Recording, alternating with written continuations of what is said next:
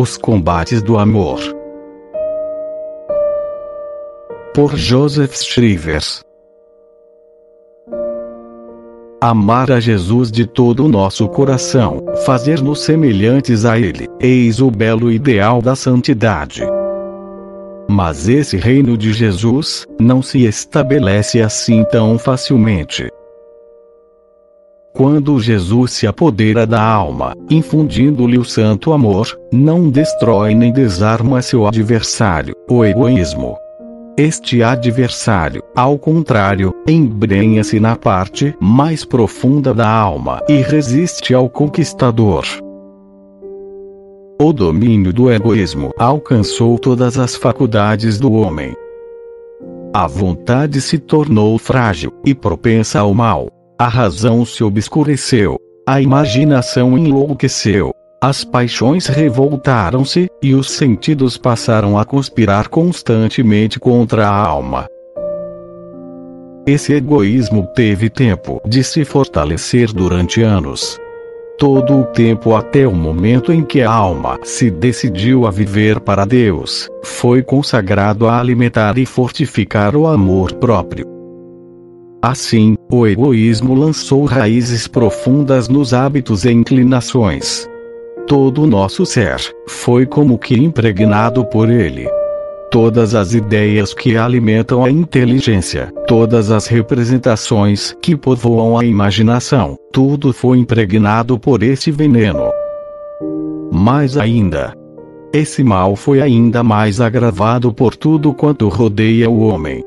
As palavras do mundo louvam os que se dirigem segundo suas máximas, e desencorajam quem busca Deus. Em suma, todos os esforços do demônio se dirigem para um único fim: fazer brotar a semente do egoísmo e abafar a semente do amor a Deus. Mas não percas o ânimo.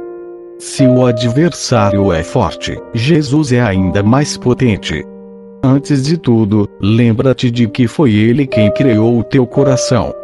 Por mais corrompido que esse coração esteja, conserva uma certa nobreza, uma necessidade profunda de felicidade, de paz, de imortalidade. Uma sede de amor, que nenhum bem criado pode saciar.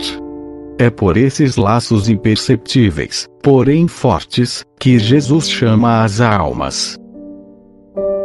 Além disso, Deus ingressou na alma do justo com a graça santificante. A Santíssima Trindade estabeleceu nela seu templo, e Jesus apossou-se de sua vida.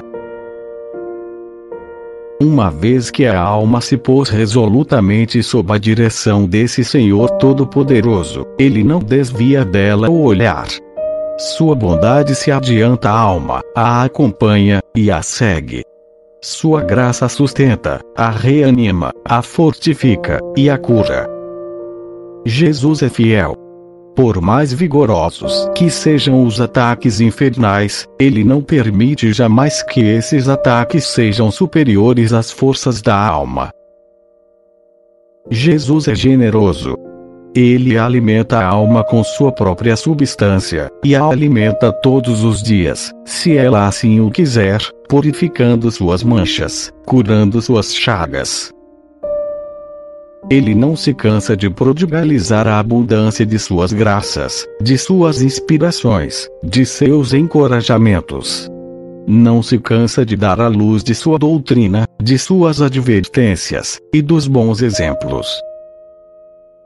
Ele dispõe em favor da alma todos os acontecimentos, exteriores e interiores, as contrariedades, perseguições, aridezes, dúvidas, e as ânsias da consciência. Tudo isso ele faz reverter para o teu bem. Ele lhe destina um anjo da guarda, incumbido de frustrar a astúcia de Satanás, e de reanimar a alma, encorajá-la e estimulá-la ao bem. Enfim, ele confia a alma, a sua mãe querida, para ser amparada com sua ternura e solicitude maternais. Ó, oh, não te aflijas, minha alma, não temas. O Onipotente luta em ti. E luta por ti. Jesus não te abandona e te conduzirá para a vitória sobre o teu egoísmo. Se és a causa da luta, és também o árbitro. O demônio nada pode contra ti, se tu não das teu consentimento.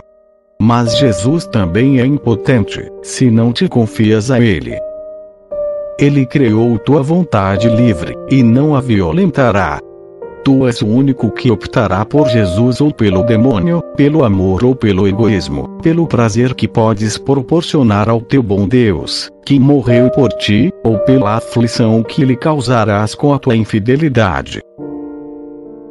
A ti compete escolher se pertencerás a Jesus, e até que ponto lhe pertencerás. Se serás um cristão comum, ou uma alma de elite se arrastarás as correntes do teu egoísmo, ou se alçarás voo nas asas do divino amor. Se você deseja ouvir novos episódios, visite o site espiritualidadecatólica.com. Obrigado.